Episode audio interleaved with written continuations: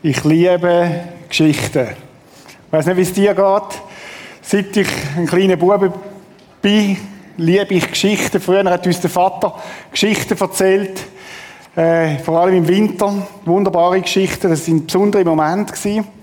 Ich liebe Geschichten, die Dramaturgie haben, wie zum Beispiel letzte, letzte Woche, 92. Minute oder so. Äh, ich liebe es, wenn es dann auf die richtige Seite aufgeht. Und ich habe gerade drei Teams, wo ich so ein bisschen liebäugle mitnehme, die das geschafft haben, in der, die Dramatik von der letzten Minute, wo es noch Wendung gegeben hat. Gott ist ein Gott von der Geschichte. Und Gott ist ein Gott, der Geschichten schreibt. Dies und mein Leben ist eine Geschichte. Ich weiß nicht, wo du gerade dran bist.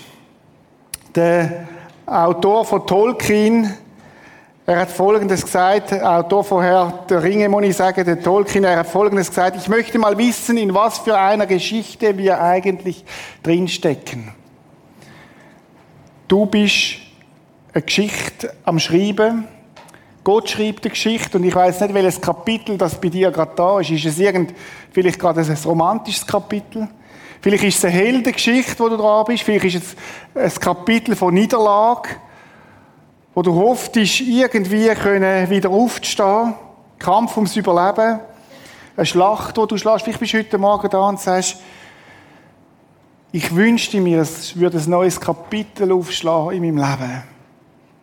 Oder Geschichten bestehen in der Regel immer aus den gleichen Zutaten. Liebe, Abenteuer, Gefahr, Heldentum, Romantik, Opfer, der Kampf zwischen Gut und Bös, unüberwindbare Hindernisse und eine kleine Gemeinschaft, wo überraschenderweise durchhebt bis zum Schluss. Ich weiß nicht, wie du da bist heute Morgen, aber ich weiß, dass Gott mit deinem Leben eine Geschichte schreiben will. Wir werden heute Morgen fünf Geschichten hören von Menschen, wie Gott plötzlich in ihr Leben hineingekommen ist. Überraschend zum Teil. Die Frage ist, wer führt denn eigentlich Regie in deinem Leben? Ist das alles nur Zufall? Oder ist da einer, der darf Regie führen, wo du gesagt hast, ich sitze auf die Seite, damit du kannst Regie führen in meinem Leben? Wir haben heute Morgen auch gesehen, wie Gott Menschen, ganz normale Menschen wie dich und mich braucht, um Geschichte zu schreiben im Leben von anderen Menschen. Und Achtung, deine Geschichte und die Geschichte von denen, die sich taufen lassen und auch meine Geschichte ist nicht fertig. Taufe ist heute Morgen auch nicht ein Punkt, sondern ist ein Doppelpunkt. Und ich glaube, das ist die Botschaft für heute, von jedem heute Morgen. Heute Morgen ist ein Doppelpunkt, wo etwas Neues kann anfangen kann, wo etwas Neues weitergeht, wo Gott sagt, stopp mal, wir sind noch nicht fertig. Vielleicht bist du heute Morgen da und du bist am Boden und weißt nicht, wie es weitergehen soll, dann möchte ich dir sagen, los gut zu. Gott ist ja auch mit deiner Geschichte noch nicht fertig.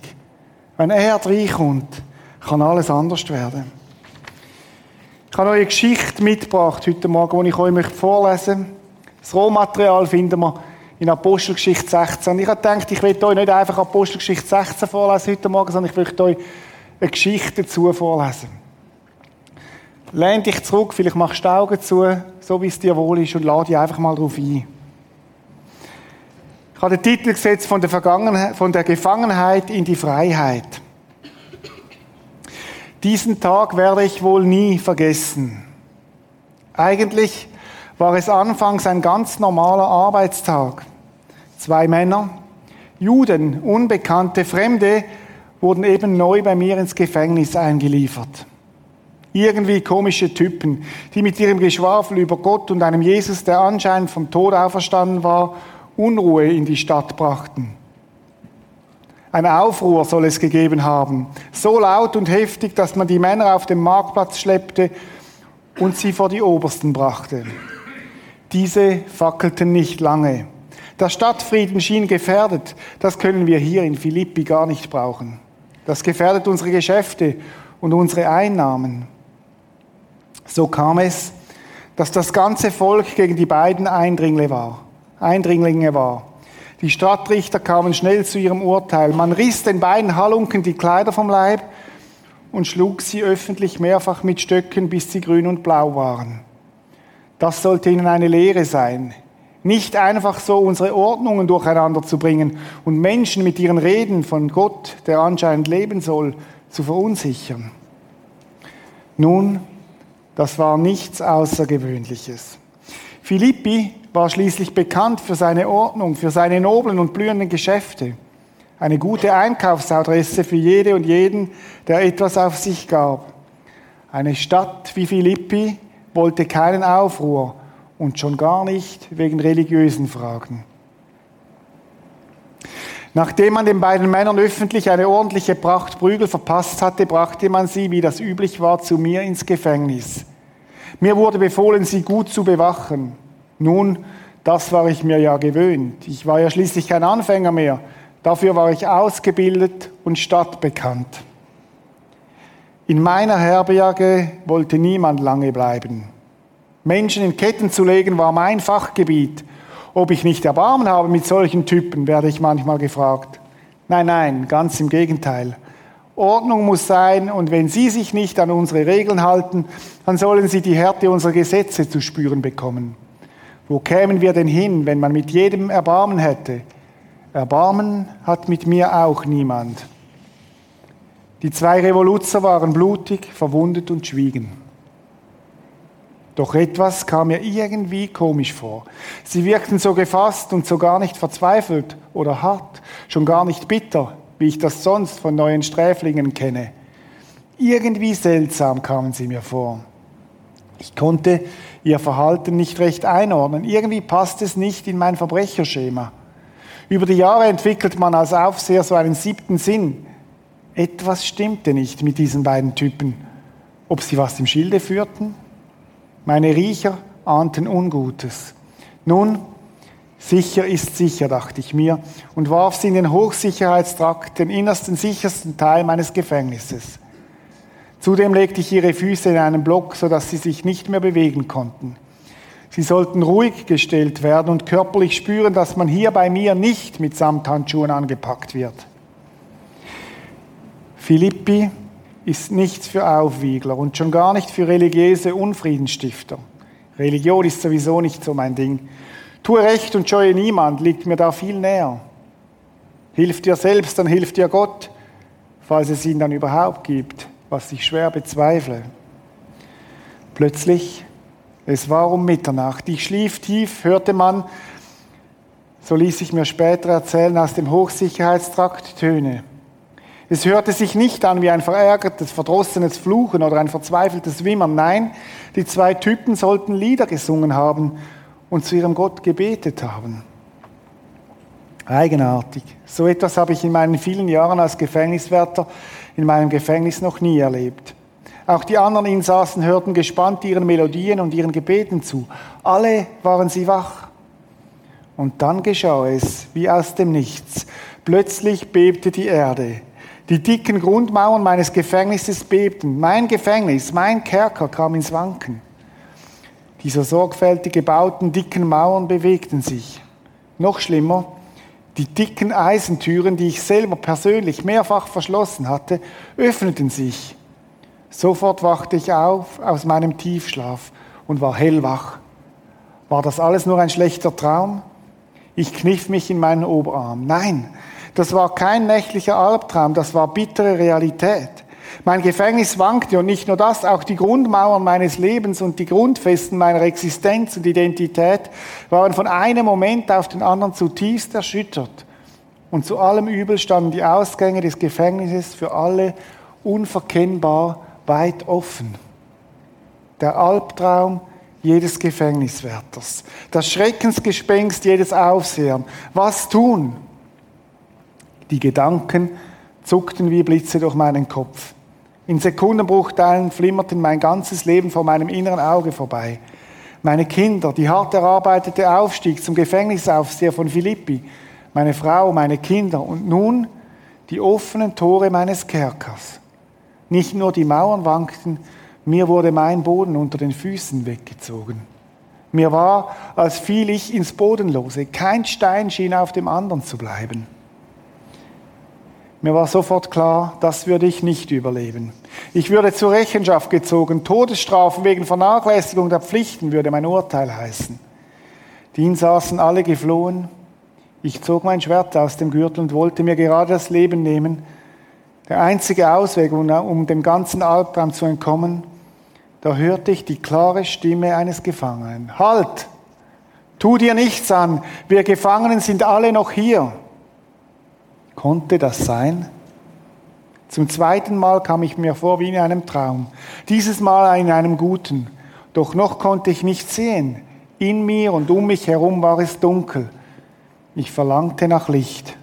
Licht, um zu erkennen, ob das alles stimmen würde. Licht, um einen Blick zu bekommen für das, wirklich, für das was Wirklichkeit war. Tatsächlich, jemand reichte mir eine Lampe. Auf einmal konnte ich sehen. Zwar mussten sich die Augen zuerst daran gewöhnen, doch allmählich wurden die Konturen klarer. Ich konnte sehen. Alle Insassen waren noch da, auch die beiden Aufrührer von gestern. Reflexartig kniete ich vor ihnen nieder, ohne darüber nachzudenken, was ich tat. Ich zitterte im ganzen Leib. Schamerfüllt sah ich von unten in ihre Augen. Da war kein Hass, keine Rache, auch kein Blick der Verachtung, im Gegenteil. Liebevoll und klar erwiderten sie meinen Blick und sahen mich an. Die Zeit schien einen Augenblick stillzustehen.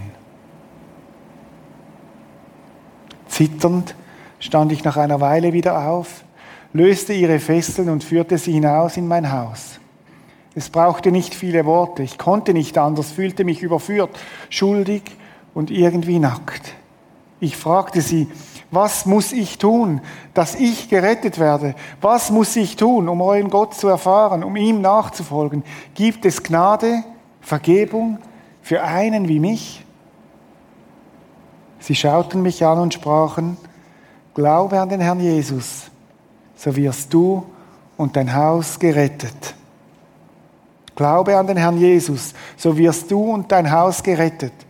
Wie ein Schwamm sog ich diese Worte auf. Sie sickerten direkt in mein Herz. Sie fuhren fort, einer nach dem anderen redete und erklärte mir, dass Gott mich liebt und ich ihm nicht egal bin. Wahrlich gute Nachricht. Evangelium, wie sie es nannten. Das war es wirklich. Gute Nachricht. Die erste Predigt, die ich hörte und verstand. Meine ganze Familie kam zusammen. Ich erzählte, was passiert war und wir lauschten aufmerksam zu. Jedes einzelne Wort nahmen wir in uns auf. Keines wollten wir verpassen. Wie Wasser auf dürres Land drangen die Worte in unsere ungestillten Herzen. Ich wusch ihre Wunden, desinfizierte und salbte sie. Dabei hatte ich gerade das Gefühl, dass in mir etwas anfing, heil zu werden. Für mich und meine Familie war klar, diesen Jesus wollten wir besser kennenlernen, ihm nachfolgen. Wir alle begriffen, Jesus ist der wahrhaftige Sohn Gottes. Er ist vom Tod auferstanden und er lebt. Er ist gekommen, um mich zu befreien und meine Schuld zu vergeben. Er ist gekommen, um mich aus dem Drehen um mich selbst zu befreien.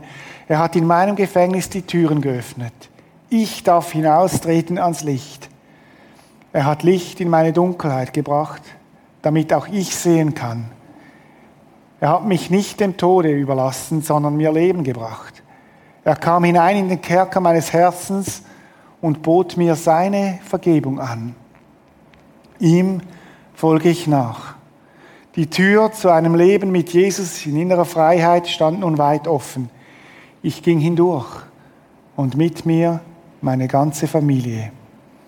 Und so ließen wir uns taufen, noch in der gleichen Nacht. Das wollten wir festmachen, uns zu ihm bekennen. Schon bald darauf erwachte der neue Tag und für mich begann ein neues Leben. Die Dunkelheit musste dem Lichte weichen, das Gefängnis der Freiheit, die Wunden der Heilung, die Verschlossenheit der Offenheit, die harte Gerechtigkeit seinem Erbarmen. Nun bin ich frei, frei für ihn und mit ihm zu leben. Doppelpunkt. Das ist die Geschichte von dem Gefängniswärter, von dem Kerkermeister vor 2000 Jahren. Und es wäre spannend jetzt zu wissen, wie ist denn seine Geschichte nach dieser besonderen Nacht weitergegangen? Wie hat sich sein Gefängnis verändert? Was hat sich in seinem Leben verändert, nachdem Gott in sein Leben hineingekommen ist? Oder was mich fasziniert, ist, dass die Geschichte 2000 Jahre alt ist und dass wir heute 2000 Jahre später wieder Geschichten hören von Menschen, wo Gott anfängt, Regie für ihrem Leben, wo Gott in ihr Leben hineingekommen ist. Wo Menschen erfahren haben, dass der Jesus lebt und sich darum wie der Kerkermeister damals heute taufen lassen als ein Zeichen, ein Bekenntnis, ich will zu dem Jesus Christus gehören. Ich will ihm nachfolgen. Und wir wollen miteinander in die Geschichten hineinhören. Manuela, komm doch du gerade mal führen, wir fangen an mit dir. Was Gott im Leben von Einzelnen tut.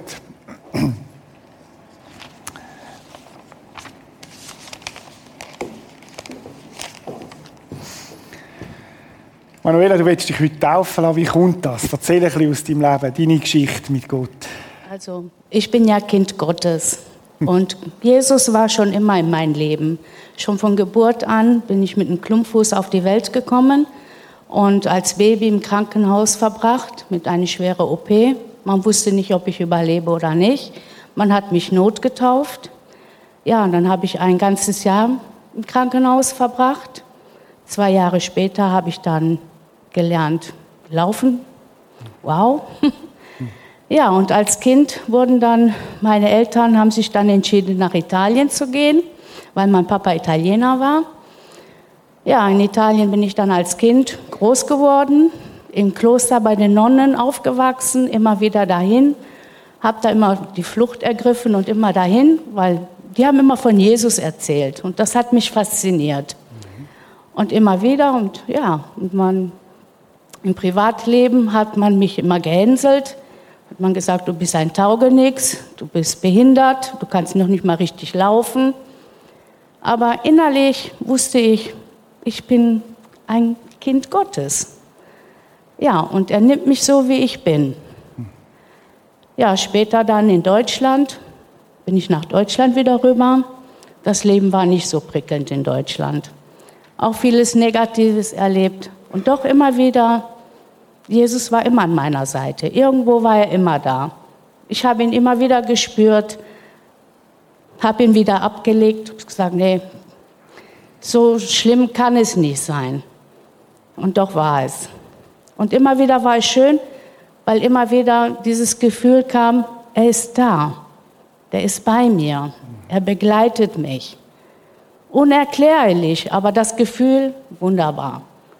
Ja, bis letztes Jahr dann bin ich nach der Schweiz, habe jemanden kennengelernt. Die erste Frage, die er mir stellte, wie stehst du zum Glauben? Mhm. Jo, jetzt stehe ich da, wie stehe ich zum Glauben? Hm. Schon lange nicht mehr in der Kirche gewesen, aber ich weiß, dass Jesus da ist. Der war immer bei mir. Hm. Und äh, die Einladung kam, komm nach Rapperswil, ins Prisma. Wenn du möchtest, gehen wir zum Gottesdienst. Und ich so, wow, zum Gottesdienst? Echt? Du mit mir zusammen? Wow, ja. Mhm. Ja, dann war ich hier, erstes Gottesdienst, umwerfend, sprachlos, einfach wow.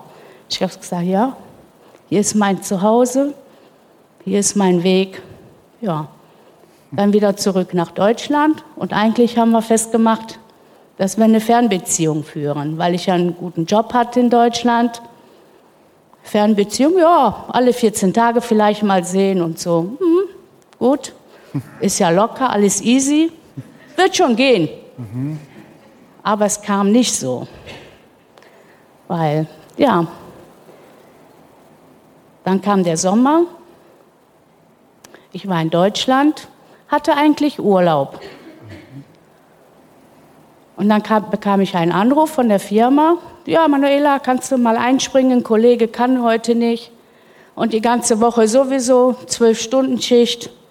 Wie wär's? Kannst du oder kannst du nicht? Und ich so, ja, ja ich habe ja eh nichts zu verlieren. Hab eh Urlaub. Mein Schatz ist eh nicht da. Ja, gehst du arbeiten. Mhm. Am nächsten Tor Morgen mit dem Velofahrrad auf dem Weg zur Arbeit es kam ganz anders an den Morgen. Und zwar war ich auf dem Fahrrad unterwegs. Auf einmal wurde mir schwarz. Aber ich bin nicht angehalten, ich bin weitergefahren.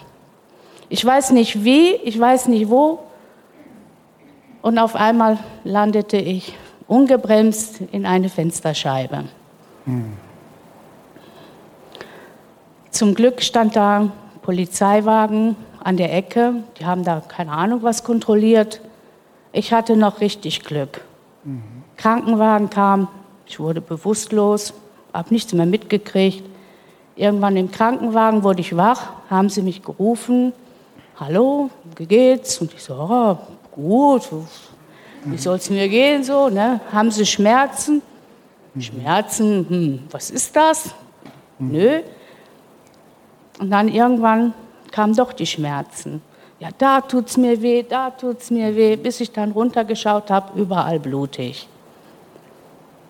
Ja, so ist dann eigentlich im Krankenhaus bin ich dann ruhig gestillt worden durch Medikamenten und dann kam ich zum Nachdenken, sehr viel zum Nachdenken und da wieder zurück auf dem richtigen Weg, richtigen Weg zu Jesus.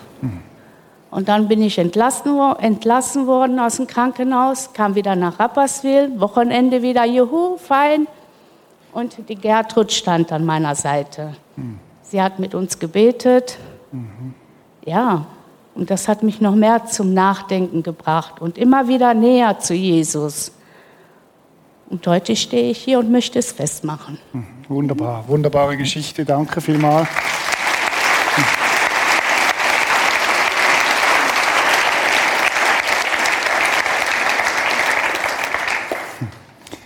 Gott schreibt mit dir Geschichte, Manuela. Und ich möchte dir einen Vers mitgeben. Ich möchte zuerst sagen, dass Gott sagt, du bist ein Königskind und kein Taugenichts. Und wir möchten dir das zusprechen.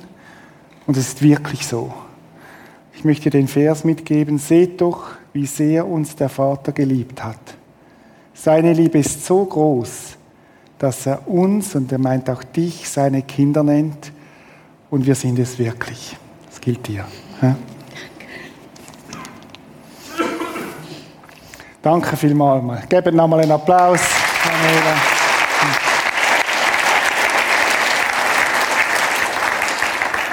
Köbi, komm doch du, gerade dazu.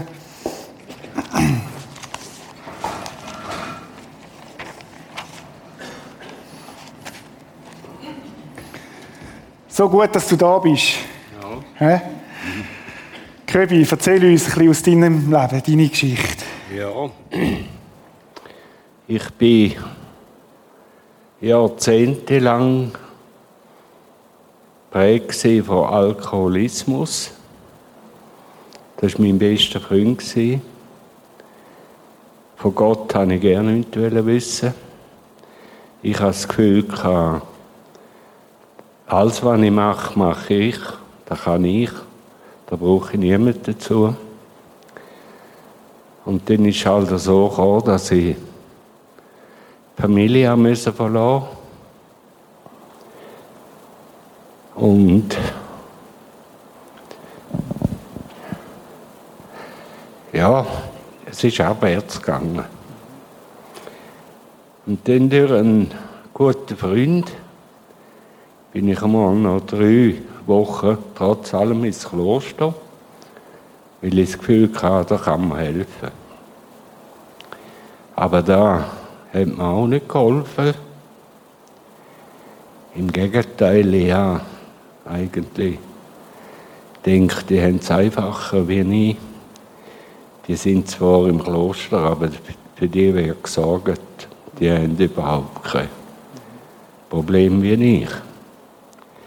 Ja, nu, ich bin dann, haben wir noch gewechselt. Ich habe früher im St. Galler Rintal gewohnt und bin dann da auf Rapperswil gekommen. Das war das Einzige, was ich im Kloster gesehen habe. Ich habe noch mit der Königin spazieren und habe das alles angeschaut und habe gedacht, mal, das wär's. Da unten kann man auch leben. Ja, und dann habe ich mich so auf die Suchtfachstelle natürlich mich einmal melden und sehe ein Plakat Besinnungswoche im Heimatli äh, Nesslau. Das ist eine Pension, geführt alkoholfrei, christlich. Und der Titel, der war, hat mich angesprochen und denkt so, daher gehe ich jetzt. Dann bin ich da rauf. Das war einmal eine Woche und ich habe mich wohlgefühlt. Es sind alles gleiche Leute, die früher noch Alkoholprobleme hatten. Dann habe ich da, ja, zwei, drei Jahre bin ich dann da her, nicht nur die Besinnungswoche, auch Walking-Woche gemacht und ein guter Freund geworden, der, der da geführt hat. Der Bruno Bisecco von Eslau. Und nach drei Jahren sagt er zu mir so, jetzt ist Zeit, jetzt gehen wir gebeten. Und dann sind wir einen Stock höher, haben miteinander gebetet.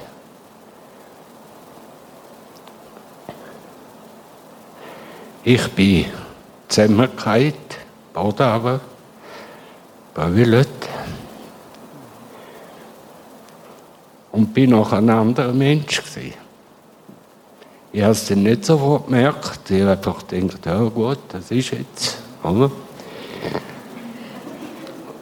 Und dann bin ich aber etwa zwei Monate wirklich befreit gewesen, keine Angst mehr gehabt, Freude. Und habe gemerkt, ja, irgendetwas ist da gegangen. Ja, und dann bin ich ziemlich gleich darüber aber bin ich dann da mal ins Prisma. Denke, ja, jetzt gehe ich mal da. Ich ja nicht geredet. Gehen wir mal daher. Und äh, an der Bushaltestelle steht ein Mann und wir steigen in den Bus und ich treffe den wieder da im Prisma. Und dann ist das etwa zwei, drei Sünden gegangen und dann sind wir natürlich ins Gespräch gekommen. Dann ist das der Hans-Uli Bonini gewesen ist mein Nachbar, wir wohnen nebeneinander. Und hat dann eine Freundschaft gegeben. Und er hat gerade eine Kleingruppe gegründet. Und bin natürlich dann dazu. Und ich bin ihm wirklich dankbar. Er ist ein kompetent, wirklich kompetent im Glauben und ich habe ja wirklich Probleme mit der Vergebung. Ich habe gedacht, das kann es ja nicht sein, wenn wir in Glauben kommen und danach leben, dass das einfach soll vergehen soll. Weil ich, ich habe wirklich äh, mit dem Problem gehabt, das hat mich nächteweise beschäftigt, ist immer wieder gekommen und habe dann das lernen, der, der Hans-Uli dass da der Teufel ist, der kommt, oder? Wo anklagt. Wo anklagt, wo, und du kannst nicht frei werden. Und ja, das ist natürlich eine lange Geschichte, bis ich dann das angenommen habe und glaubt habe, dass das so ist. Also heute ist es wirklich für mich so, wenn ich das nicht will glauben würde ich auch nicht an Gott glauben. Das, ich auch gerne nicht anders. Oder? Jetzt lässt du dich taufen. Und jetzt ist das sind jetzt schon ein paar Jahre, wo ich jetzt wirklich im Glauben bin. Und jetzt habe ich das Gefühl, es ist Zeit, mhm. dass ich das bezüge und taufen lasse. Wunderbar. Und zwar mit Freude. Wunderbar. Warmer, warmer, warmer. Hat er einen Vers?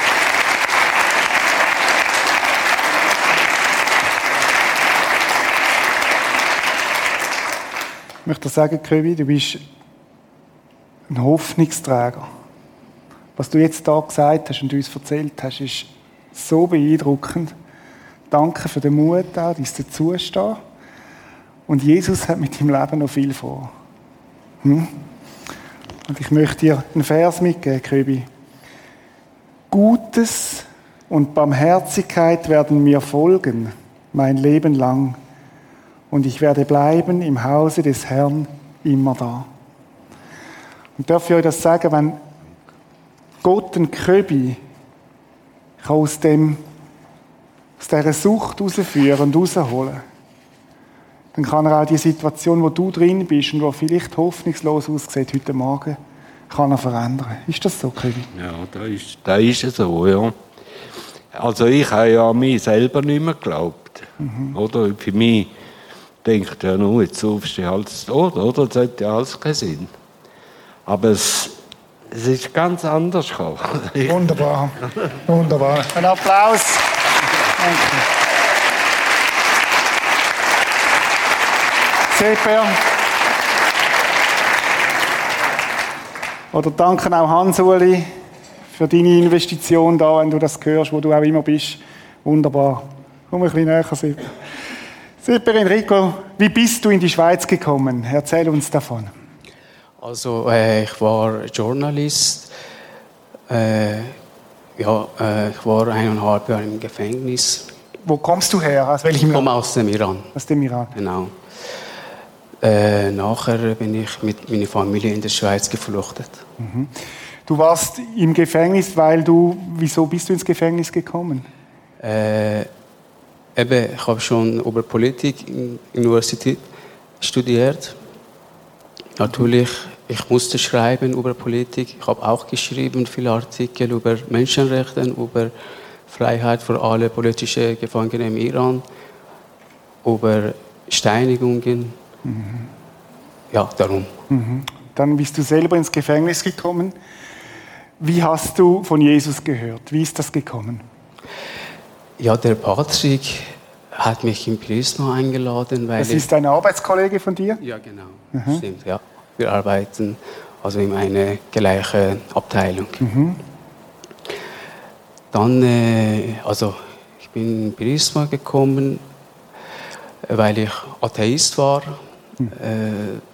Äh, ja, äh, hat mir sehr gefallen. Damals äh, habe ich mich beim äh, Alpha Life Kurs angemeldet. Äh, ja, im Alpha Life Kurs war ich mit wirklich Liebe und tolle Gruppe. Mhm. Also ich habe viele Fragen beantwortet, wo mir also in Sinn, in mhm. Sinn gekommen sind. Ja, ich habe wirklich dort viel gelernt. Heute möchtest du dich taufen lassen. Warum? Ja, weil ich Jesus nachfolgen mochte. Wunderbar, wunderbar. Gebt ihm doch einen Applaus.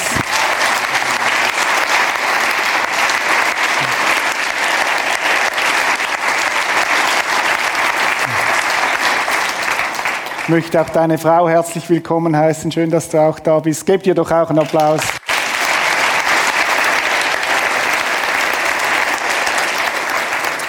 Ich freue mich sehr, Seppia, dass du da bist. Und auch in deinem Leben ist es ein Doppelpunkt. Das Leben mit Jesus fängt an und geht jetzt richtig los. Nur Jesus kann den Menschen Rettung bringen. Nichts und niemand sonst auf der ganzen Welt rettet uns. Das ist ein Vers für dich, um mitzunehmen. Schön, dass du da bist.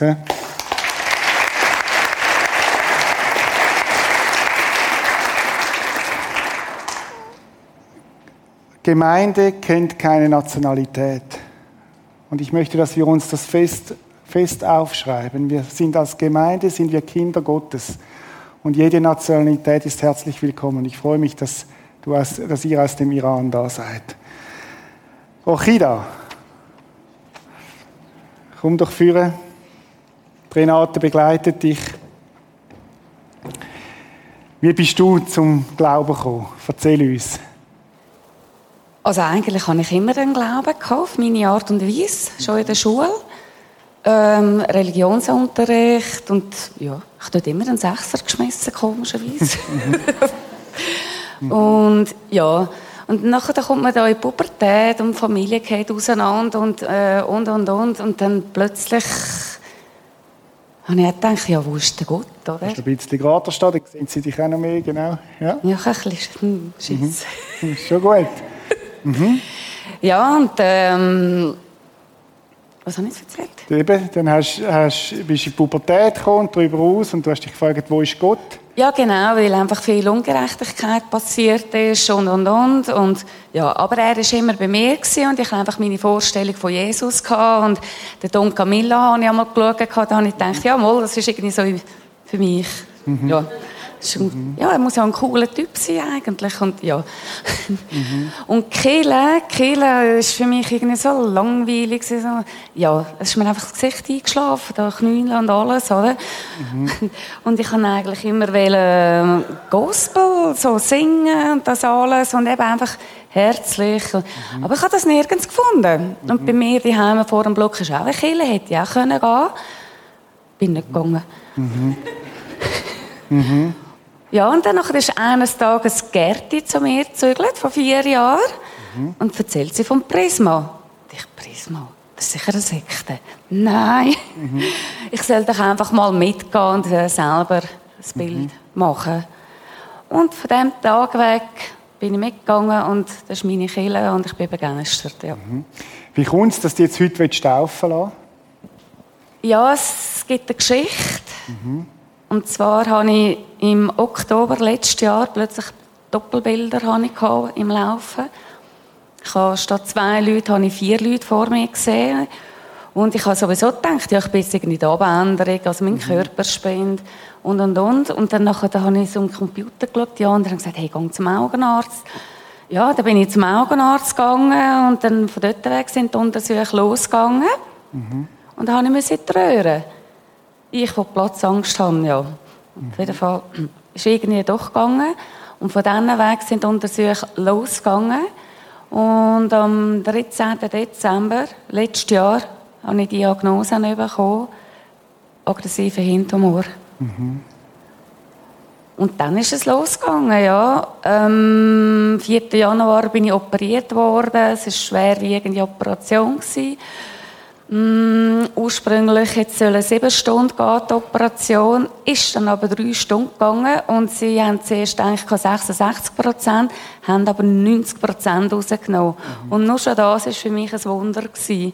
Und dass ich am nächsten Tag ja, ich bin dann rausgegangen mit meinem Christbaum, oder? Also eben, ja, ich rauche eben, sollte mal aufhören. Ja, und dann habe ich meiner Kollegin, der Theresa, angerufen und sie hat gedacht, sie sieht nicht, sie ist Krankenschwester. Und ich habe ihr angerufen und sie hat gemeint, ich sei da im Bett. Und ja, Es ist dir gut gegangen. es ist mir gut gegangen, ja. Und hast du das irgendwie in Zusammenhang gebracht mit Gott dann? Ja. Und ja, es hat alles seinen Grund, aber ich habe zuerst gedacht, wieso? Ich meine, eben, ich suche einen Job schon seit drei Jahren und das und, und das ist jetzt wie ein Eintöpfchen. Wie- Aber er hat einen Plan, auch wenn es nicht gut aussieht und er war bei mir in der Operation. Ja. Und wie kommt es, dass du jetzt taufen lassen Es ist eben so, dann nachher hätte ich eigentlich sollen Proton bestrahlt werden. Ist, sie haben dann etwas gesehen, dass eben 4 mm noch gebraucht wird.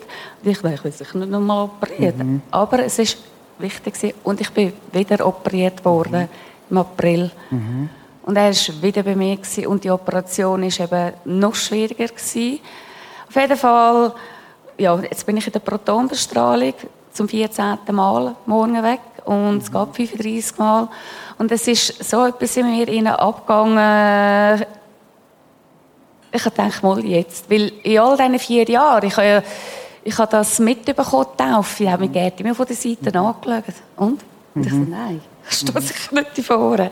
Aber ich möchte es besiegeln. Mhm. Willst du es möchte- festmachen, dass du Jesus nachfolgst? Ja, ich, jetzt ja. Auch wenn ich die vorne stehe nervös bin. Wunderbar, wunderbar.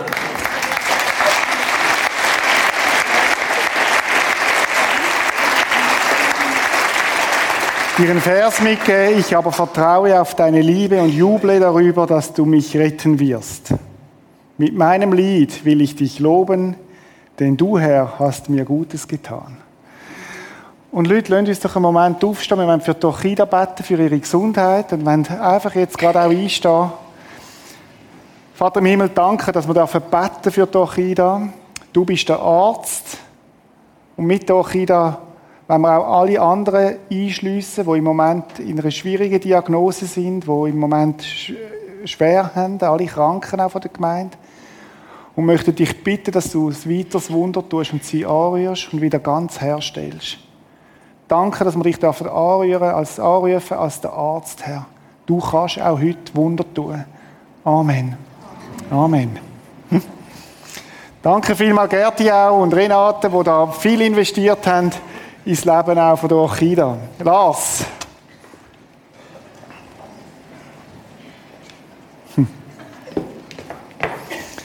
So gut, dass du da bist. Lars, erzähl uns aus deinem Leben, deine Geschichte. Ja, also meine Geschichte hat so angefangen. Ich bin schon in eine Gemeinde gegangen mal, mit, bei meinen Eltern. Also dort bin ich mitgegangen. Aber ich habe dort nie die Beziehung gelebt. Und ich habe mich dann sehr distanziert von meinen Eltern, von meiner Familie, habe mich fokussiert auf andere Sachen, habe dort meine Bestätigung und die Liebe gesucht habe gemerkt, ich finde sie nicht dort. Ja, dann ist der Tag von meiner LAP gekommen und es hat immer geheißen, oh, du bist so super, ich habe einen Service gelernt und alle haben mir immer gesagt, ja, du wirst das mit links schaffen. Mhm. Und ist der Tag gekommen, ich bin vor diesen zwei Tisch gestanden und ich habe einfach gar nichts mehr gewusst. Ich habe weder den Wein noch das Essen gewusst. Ich bin dann rausgelaufen, habe angefangen zu brüllen und gewusst, ich werde die Prüfung nicht bestehen. Ja, dann ist es zwei Wochen gegangen. Ist natürlich der Brief dann gekommen. Ich habe nicht bestanden. Und in dem Moment ist für mich einfach eine Welt zusammengebrochen und ich kann erst recht nicht von Gott oder von irgendetwas sonst wissen. Ja, und dann ist ein Jahr vergangen. Ich habe mich dann in den Ausgang gestürzt, habe dort äh, ja, Bestätigung viel gesucht, mich über mein Äußeres sehr definiert was auch manchmal heute noch ein, Stein ist, aber ich bin dran am Arbeiten. ähm, ja, dann bin ich, ist ein Jahr vergangen und dann ist ähm, meine Mami eigentlich zu mir gekommen, hat dann gesagt, ja, dürfen wir für dich beten?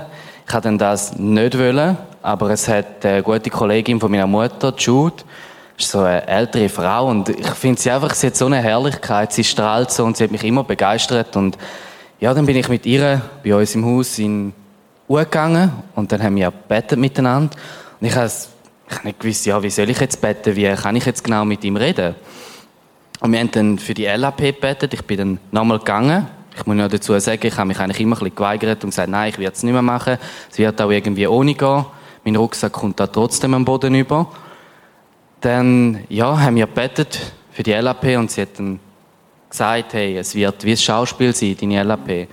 Dann bin ich an die Prüfung gegangen und es war ein genialer Tag. Ich habe dann gespürt, hey, irgendjemand ist da. Es war einfach ein Schauspiel. Ich konnte richtig aufblühen und dann habe ich die Prüfung nachher super... Ah, zuerst ist, zuerst ist nachher wieder ein Brief gekommen, nach einer Woche und mhm. normalerweise muss man ja immer ein bisschen warten. Dann habe ich gedacht, bin ich schon wieder hinterher gelaufen, zu brüllen und gewusst, jetzt fängt der ganze Scheiß wieder von vorne an. Mhm.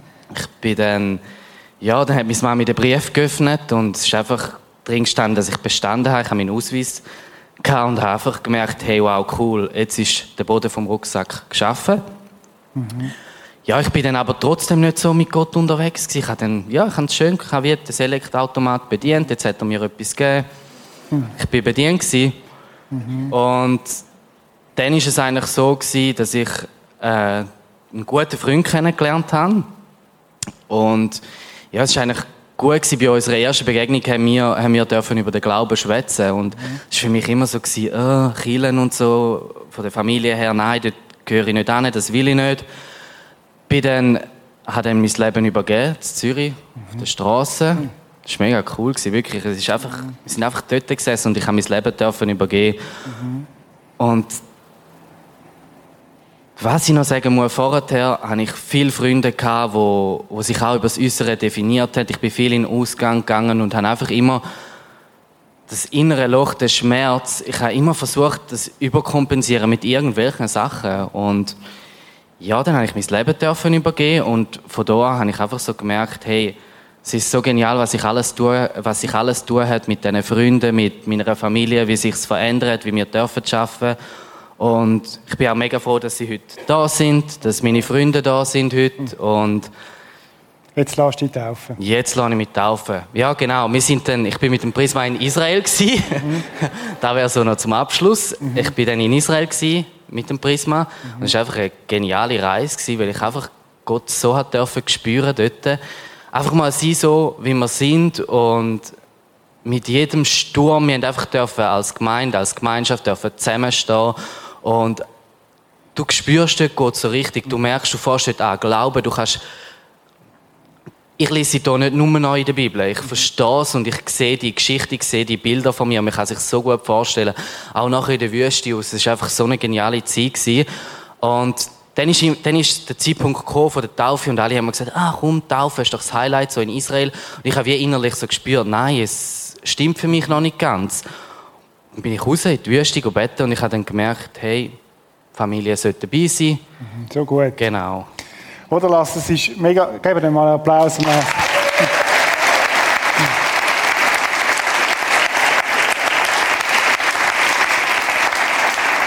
es ist mega ermutigend, was du erzählst. Und ich möchte all diesen Eltern Mut machen, wo ihre Kinder im Moment nicht mit Jesus unterwegs sind. Der Lars ist ein Zeugnis dafür, dass Gott diesen Menschen angeht. Und lasst uns dranbleiben. Und danke, Lars, für deine Geschichte. Es ist so gut, dass du da bist. Und auch dir ein Vers. Und seid nicht bekümmert, denn die Freude am Herrn ist eure Stärke. Und das ist für dich und es ist auch cool für deine Familie. Wunderbar. Gut. Manuela, so gut, dass du da bist und du bist ein Teil von unserer Prisma Family. He? Gehörst dazu und wir möchten dich taufen jetzt im Namen vom Vater, vom Sohn und vom Heiligen Geist. Amen.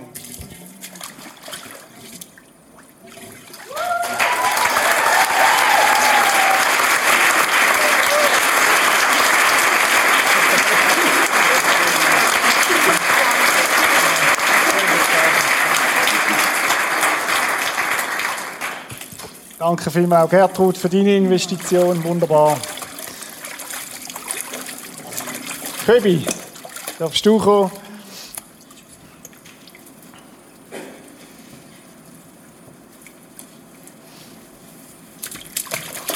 Schliefrig, ja. So gut. Köbi, es ist gut, dass du da bist. Hä? Für dich auch. mich auch. Gut. Köbi, wir taufen dich im Namen vom Vater, vom Sohn und vom Heiligen Geist. Gott liebt dich und hat noch viel vor mit dir. Amen.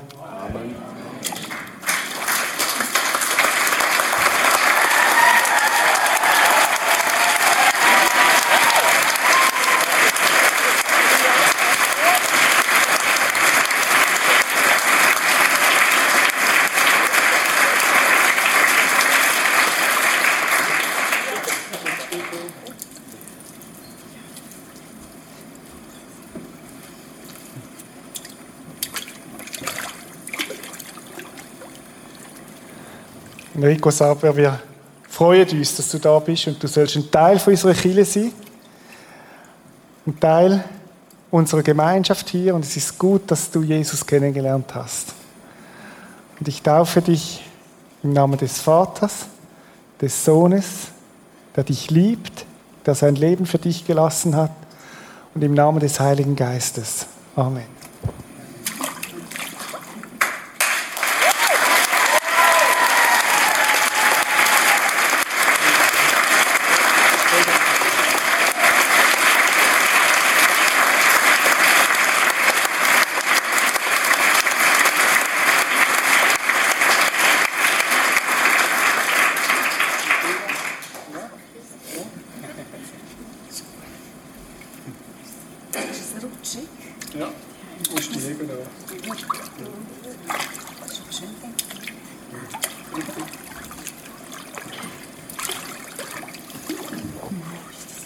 Achida, wir taufen dich im Namen vom Vater, wo dich liebt, im Namen vom Sohn Jesus Christus, der der Arzt ist, der Helfer ist, der Tröster ist, und im Namen vom Heiligen Geist, wo dich führt und leitet. Amen.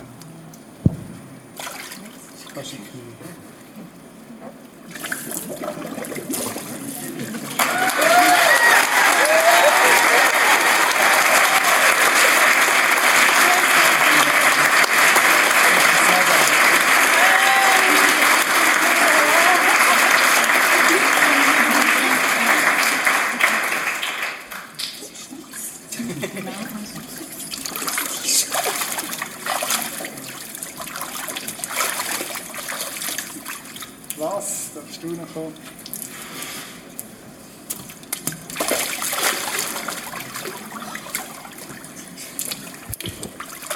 Lass, was Gott sagt, das ist Wahrheit. Und das gilt für dich. Du bist kostbar und wertvoll, so wie du bist. Und du genügst, so wie du bist. Und wir taufen dich im Namen vom Vater, vom Sohn und vom Heiligen Geist, der in dir lebt und dich führen will und dich zu einem Mann nach seinem Herz macht. Amen.